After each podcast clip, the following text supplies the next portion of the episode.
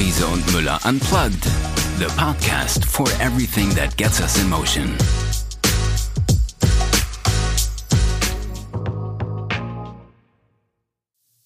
Hello and welcome to a new episode in our podcast Riese und Müller Unplugged. My name is Julia Jankowski and on this channel we're talking to people working for Riese and Müller in their way of working. Today I'll be talking to Sandra Wolf. Sandra is CEO at Riese and Müller, so she's part of the management board and her perspective is mainly driven by strategic thoughts and innovation. So I'm very glad to have her here. Hello Sandra, how are you doing today? Hello, Jule, and thank you for being with you. I'm fine, thank you. Sun is shining, and I'm looking forward to talking to you. Yeah, we've been we've been talking shortly, and uh, you told me that you just did some biking today already, nearly 50k today, and it's pretty hot. So, yeah, it was almost I would say end of the day, I will have 50 kilometers uh, riding from A to B, from work to the studio here and back and then back home. And I rode everything with my cargo bike. So, um, and it's pretty hot today, but I'm not sweating. You're not sweating. Yeah. Okay. So we're um, recording today in a remote motor, so it might be a little bit, um, well, I don't know if the technique is going to, but it sounds quite good at the moment. So hopefully we get through it. Um, the subtitle of our podcast is what is what gets you in motion. So my first question for you is what gets you in motion at Riese Müller Sandra? Yeah, as you said, I'm the CEO of Riese Müller, and um, as most of the people who work with us know is that uh, Riese Müller has three CEOs, which is somewhat unusual because usually a company has one CEO and the others doing other stuff. But um, this is very democratic at Riese Müller, and so we said we are three people, three people in the management. So we are three people that are in charge and three CEOs. So I'm. Um, in next to Heiko Müller and Markus Riese in the management team and uh, happy to be with uh, these two guys who founded Riese Müller and really bringing the whole business into motion. Mm -hmm. Okay, and the story about the founding will be our first topic we are touching. So we, we promise to disclose some back-end stories of your company, and probably one of the most interesting stories indeed is uh, the founding itself. How did it start?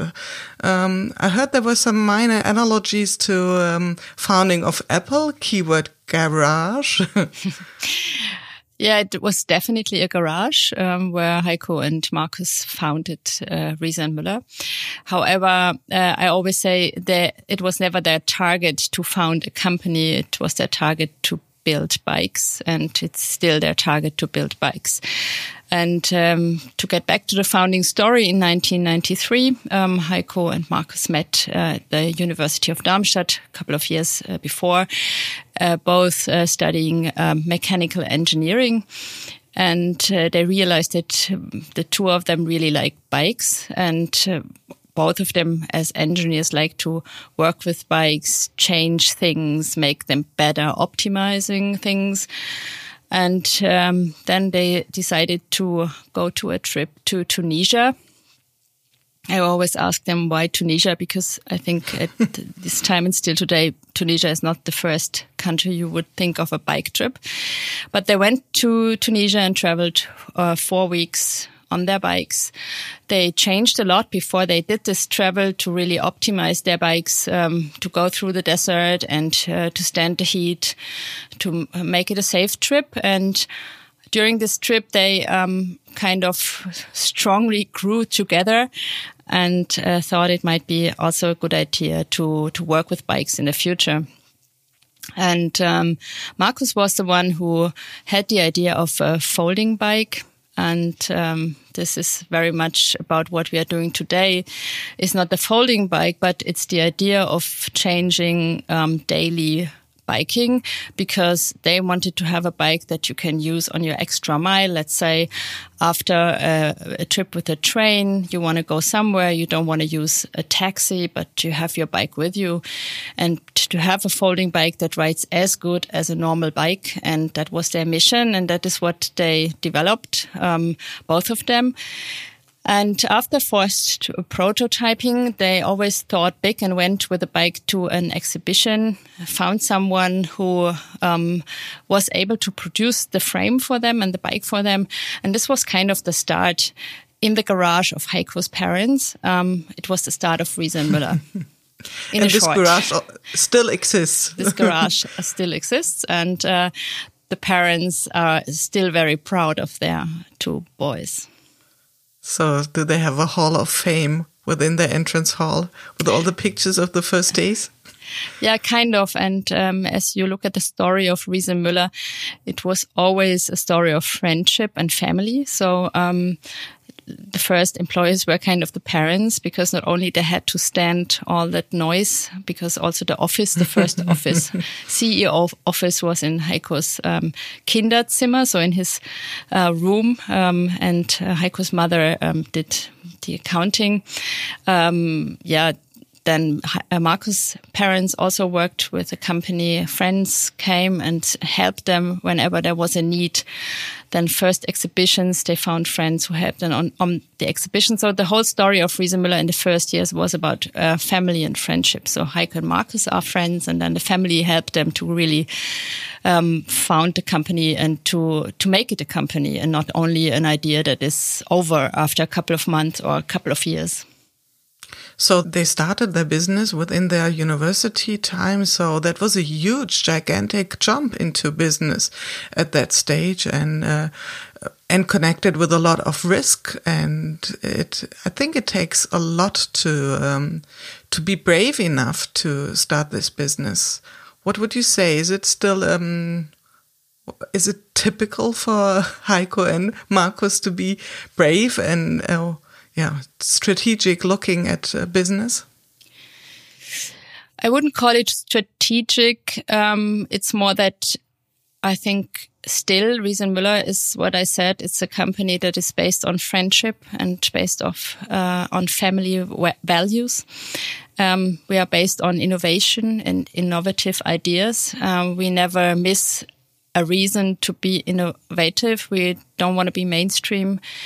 And of course, the whole story shows that um, there was always a kind of a vision, um, but coming out of the gut feeling and coming out of yeah, a kind of being brave and uh, want to jump into the next step. So yeah, I would say it's definitely something brave at that time and still today. There's another expression which comes to my mind, and this is, uh, expression is passion. For me, it sounds a lot of passion, passion for biking, passion for high end technology and bike performance, and a sustainable lifestyle, which is still, I think, very up to date for you. Are these the core values of your culture besides um, friendship and family? Yeah, you can you can name it. I think um, sustainability. I think in the beginning we we wouldn't have called it sustainability, but mm -hmm. if you build bikes and your lifestyle is based on cycling and um, not on too much on sportive cycling, but on really ditching cars and um, bringing cars out of the cities, then yeah, that's one part of sustainability. On the other hand, as I said, they were they founded the company with very limited resources, being financially um, and or being like physical resources. Like we said, it was the first office was uh, the Heiko's children's room. Uh, the first uh, workshop was the garage. So it's based on a resource sensitive like mindset, uh, which both of them have, um, and today we would call it a sustainable lifestyle. And uh, their passion and our passion for cycling is what still drives us. Is even though we are really a big company now, um, it was never the reason of Heiko and Markus to really build a company that makes a lot of money and in the end maybe sell it for a lot of money. It was always and is still um, the idea still is to build the best bikes. How would you describe the culture? You started it when I entered um, Riese Müller, so I get the feeling it's not really corporate. It's it's more like what you call it, friendship. It's it's down to earth. It's uh, so there is no distinction between production and administration. Maybe you can just describe what it looks like when you come to your company.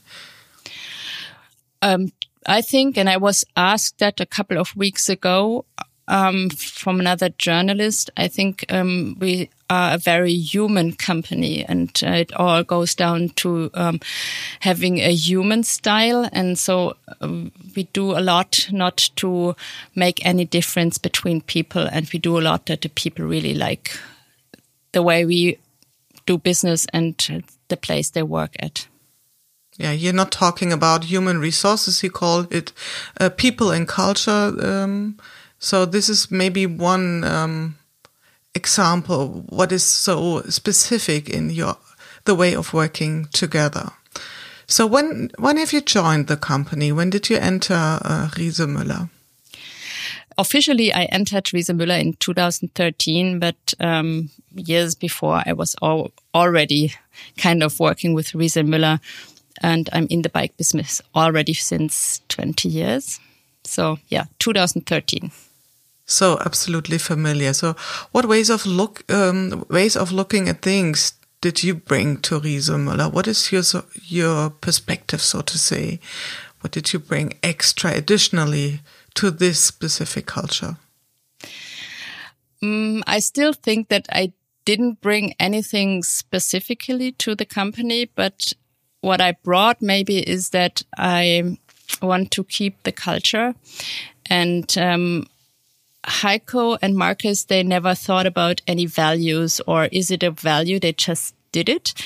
And when you grow and we grew very fast, we still grow very fast, um, then you need to know what your values are and have the definition of the values and really see how you can bring it to the people because otherwise your culture is lost.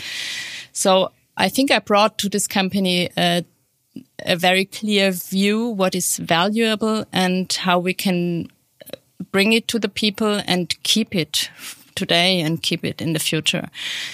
Um, a second perspective, I think you mentioned it in the beginning.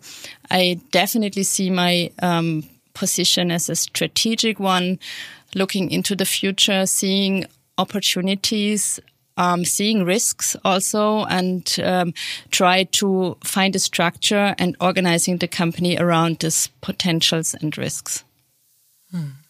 And what do you say has your culture developed? How has it developed or has it changed within the last couple of years? What have you observed within your seven or eight years?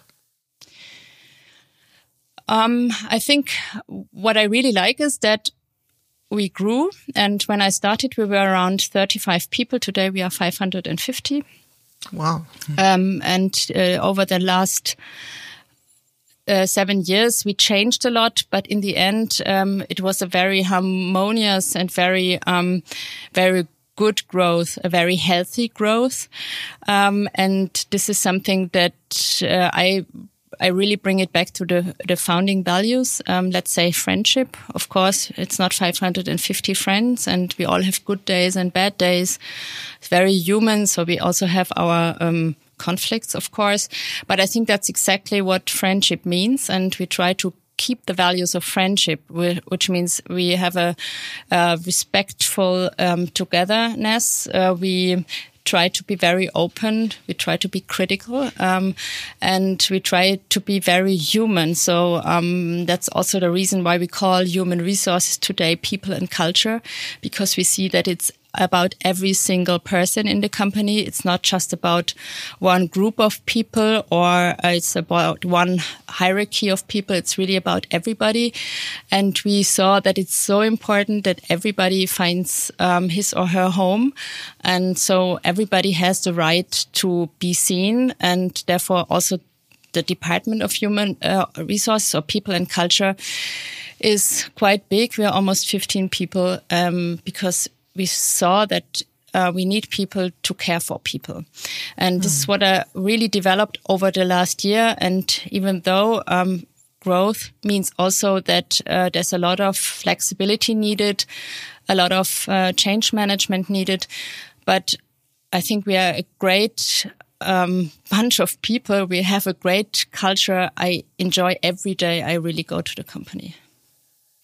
So you have a lot of uh, diversity in your company. It's not just one hoodie wearing, jeans wearing a kind of uh, mechanical engineer in your company. So you have a, a whole variety of uh, characters. Yeah, hoodies is really a lot of people wear hoodies and a lot of people who uh, came in the first day with a kind of a suit or a, shirt changed within a couple of days or weeks to a hoodie and jeans. So that's kind of corporate fashion at Riese Müller. Definitely. It's very leger, very, um, yeah, sportive at Riese Müller. And, um, yeah, we have a very big variety of people. We have almost 40 or even more nationalities at Riese Müller. We have uh, women, we have men, we have every kind of age. Um, we are really a great crowd of people mm -hmm. um, that bring a lot into the company. Well, and a, a wide range of, of competences, I guess. So it's not only that you uh, come from a business uh, perspective or a mechanical perspective either. So you have different um, competences in the background. Is it correct? That's absolutely correct. And that was also one of the targets, not to, when I started, not to stay too much into one area, to have only people coming from the bike business or only um, bike engineers. Um, we have a great variety of people from, um, uh, whatever we have. It's like people that used to work as a pilot before and they now um, work in our production. We have um, people that worked in a bank and now work in our accounting. We have uh, every kind of competency and every kind of experience from no experience to 30 or more years of experience. So that's a great mixture and a whole variety of uh, competences, of characters, of attitudes, and and a great great mindset. What I think so, what I observe when I come to your company. Talking in uh, strategic dimensions, your company has decided to focus on e-bikes at a very early point of time when um, the success story of e-bikes could not have been overlooked so clearly as it is uh, nowadays. Would you say it is a typical Riese Müller? It's a typical attitude to to aim for far-reaching goals. This is an, an, again this um, moment of being brave would you say it's typical for Riese Müller? It's typical for Riese Müller that we take opportunities. And mm-hmm. um, at that time, which was in 2012, 2013, a little bit earlier when we started to think about, um, we knew that it's the only possibility to be um, to to grow and to have an impact to really put the full focus on e-bikes. And at that time, we were really very little. 20 employees, something like that, 3,000 pieces a year and a very highly engineered product. And uh, we knew that the combination of this highly engineered product and a motor is uh, the best fit. And as we never saw an e-bike as a bike for people who are not able to ride a bike anymore, a normal bike. We knew that it will really change uh, the mobility of the future and how mobility in the cities will work. This is something that we really knew, and we kind of waited for um, this opportunity, and we just uh, we we took the opportunity. And at that time, it was brave because, as I said, we were, were very little, and we completely got rid of our uh, portfolio of non e-bikes within one season and change to e-bikes. And I would say that uh, building e-bikes is different from building normal bikes. So um, we also changed our production processes. Uh, the volume all of a sudden is much higher because you have a component, which is the engine that is much, much more expensive than all the components we had before. So it was a high invest also, but yes, it was brave. That was absolutely brave. And how did the market react? I mean, you were you skipped nearly ninety percent of your portfolio. What was the reaction from uh, yeah your trading partners? At that time, you had definitely people who saw it the same way, like also Bosch as the uh, producer mm. of um, the motors. Of course, you had people that doubted that it's the correct decision, and you had people that were wondering what we are doing if we are crazy. crazy, yeah. But I think we did it in a kind of a good way. So um, people were very quickly convinced that we are doing the right thing, and um, others, of course, did the same then in the in the future, mm. in the hmm. next years. And what at what time did you um, introduce uh, cargo bikes? Was it very early, or how long did it take to introduce this kind of bike? It was 2015 when we introduced the first load. So um, two to three years later, and also this was kind of new Mm -hmm. I remember at that time a friend of mine of Argentina visited me and she she didn't know what kind of bike this is. She she didn't like see the reason why one should ride a bike like this. And the same when in 2015 you, you rode with a, a cargo bike uh, in the city or outside the city, people looked at you and this completely changed. I mean, today I think almost everybody knows what a cargo bike is. It's a common picture in urban lifestyle. Exactly. You see it everywhere. Hmm? But just within the last, I would say last one or two years, it has come, has become very common. Yeah not really outstanding. So that was, would you say that was a starting point to um, put sustainability and a sustainable lifestyle more in the focus of uh, of your strategic action? No, I think it started earlier because, as I said, um, we always lived a kind of a sustainable company culture. We always looked what we do and we always kind of forced also people to ride bike. At that time, we definitely knew that it's not enough to only ride a bike and it's not enough as a company to build bicycles for people who change their lifestyle into a sustainable lifestyle. And um, we said we have to do more and we wanted to have a greater impact. And when you are bigger, people listen more to what you say. That's a fact.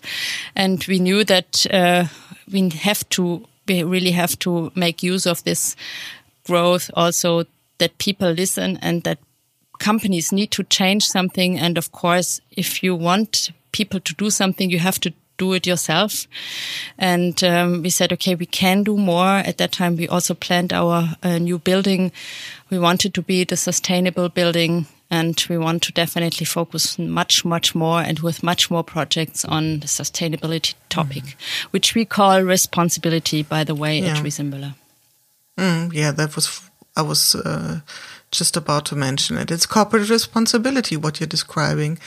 And can you can you please name some current projects, uh, what you do to foster sustainability within your company? Because it's it's a kind of buzzword. Everybody wants to be sustainable and claims to be and claims to live sustainability. But I think you have um, current projects going on to foster sustainability within your company. Yeah, in 2019, we um, came up with a vision that we want to be the most sustainable e-bike manufacturer in the business.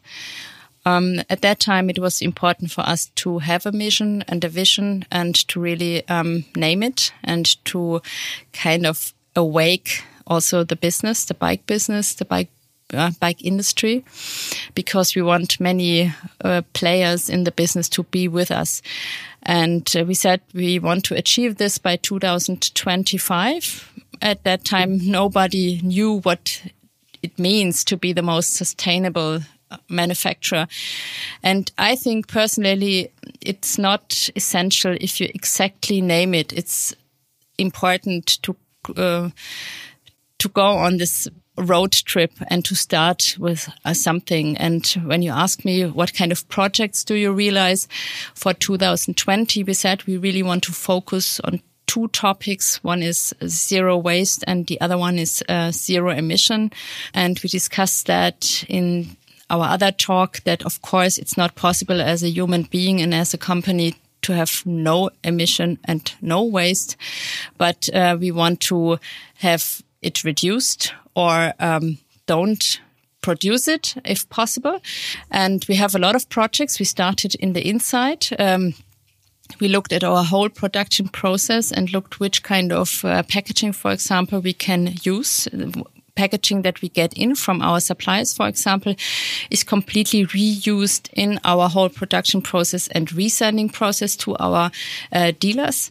And uh, if you go to uh, outside of Riese Müller, we talk to all of our suppliers about um, how they pack our products. We analyzed how they pack it, how does the products come to our company, how are they packed, how um, how difficult it is to unpack the products and where we can reduce the packaging material and how we can reuse the packaging material.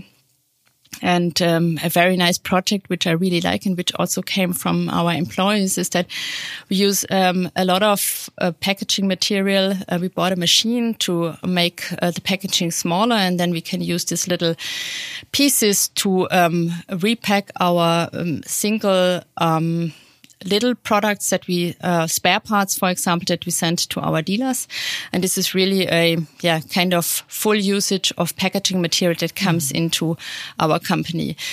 Of course, we produce high-end products, and if you go to um, the packaging from us to our dealers, we try to optimize it. But as uh, it's a high-end product that in the end has to have a high quality, we need to pack it. But we looked at also the transport way is um, uh, less emission. We try to have packaging that is from recycled materials, and um, this is what we currently all analyze and see how we can improve and try to have really less less waste and, um, on the other hand, less emissions, which is easier this year than it was before. So it sounds to me like an ongoing, um, constant effort or journey of a constant eff effort where you maybe never reach the the perfect goal of no um, emission as you described it, which is unrealistic or no waste, but as less waste as possible. And um, what would you say? Is it more strain and stress or more driven by intrinsic motivation to push sustainability to a next level? I personally would say it's very intrinsic. And when I see the motivation of our employees uh, with this topic, I would also say it's extremely intrinsic. And I did a lot of projects at Riese Müller and I did a lot of also, in my eyes, very great projects like the building of the new factory and things like that. But uh, this project, like the introduction of the whole sustainability roadmap and um, the all of the measurements we do and all of the the workshops we did with the employees, there's so much power and so much energy in it, and people are so happy to help and have great ideas that um, it's really one of my best projects at Müller. Mm -hmm. Cool. Sounds like all in. So sustainability is a topic which has been somehow paused in the open discussion to my observation or in my observation uh, keyword covid-19 so that was the time when the people stopped talking about sustainability but they lived sustainability. What is your interpretation of it? What do we say? Is it does it have an impact or did it have an impact covid-19 on consuming behavior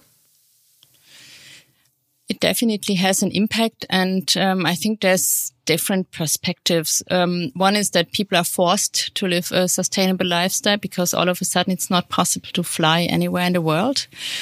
Um, to go to shops, there was a long period where it was even not possible to go to a shop.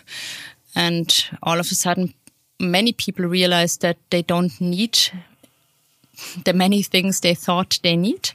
And it kind of feels good to buy less or to fly less. And then all of a sudden also change their lifestyle. I just heard that also, at least in Germany, the meat consumption uh, is lower now because people buy more vegan meat or more fruits and more um, vegetables. So I think there's a lot of um, change right now. We have to see if it rechanges, if things get better or not. But I think it's a big open window to to go into a more uh, sustainable lifestyle. And as we all know, cycling is very popular all over the world.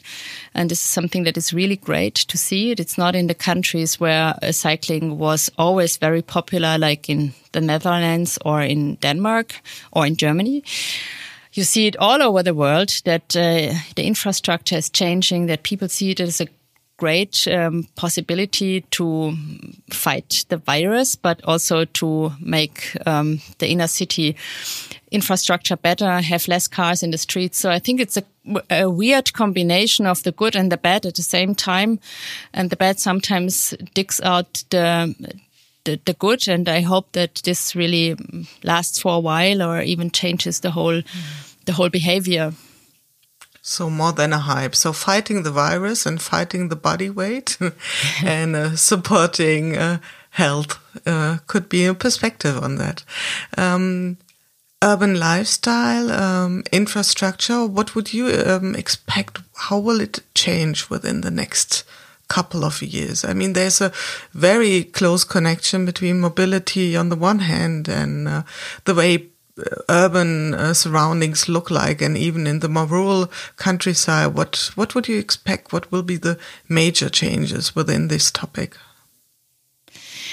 i think major changes will be that people and politicians are now forced to do something and they were not forced to do something a couple of months before it was something that they had on their agenda, but they were not, they said, okay, is it today or next year or in five years? And all of a sudden it was really, really necessary, um, to change it and to make use of the situation. And in the beginning, I was not sure if this is a long lasting or rather um, um, a short thing or for a couple of months. But I think now that um, things will change and I also see cities changing, and this means that we really, really have to get rid of um, that many cars in the cities. And if it's a bike or if it's other ways of moving people, that's I don't care in a way. Of course, I'm happy if it's more bikes, but I think everybody knows now that cities really, really have to change because um, it's too much in the cities, too many cars in the city, dangerous for the health of the people and for the safety of the people. And I, I think, and I really hope maybe I, I, I hope it more than I really know it, of course, that, um, that if you have ambassadors and cities or countries that really live it and live it for a longer future, then it will really change the future. Hmm. So when we throw perspective on our future, what is the, a contribution of Riese Müller? What would you say are topics which are gets you in motion in terms of uh, future subjects? Yeah, I hope that um, we forever uh, our mission is to build bikes and uh, not to like um, grow because of the money. And uh, with this um, development, I really hope that we can also change things. And I'm really into uh, working with politicians. I really want to um, name our ideas, and I really hope that we stay in friendship and that, uh, yeah, we we can bring the human perspective of mobility into the world and change it. And this really moves me because I see this, as I said, open window right now. And I'm really enthusiastic of, of changing things and not having changed anything before the window closes. And that's my biggest fear at the same time that uh, maybe this window closes and yeah, we say, we all say, oh, now it's closed. Um, so I think everybody who has a voice can do something and um, can really, yeah, if it's mobility or if it's sustainability or if it's um, looking at the people it doesn't matter. It's just say something and say it out loud. Yeah. So we really have to grasp the chance and pick the chance and create um, a lifestyle which is um, well appropriate for the next generation also. So thank you very much, Sandra, for this talk, for time with you sharing here your thoughts from founding story um, up to the next future. So that was for me very interesting. So thank you for having you here. Thank you, Jule. Thank you. Riese und Müller Unplugged, the podcast for everything that gets us in motion. If you want to hear more, be sure to listen to our other episodes.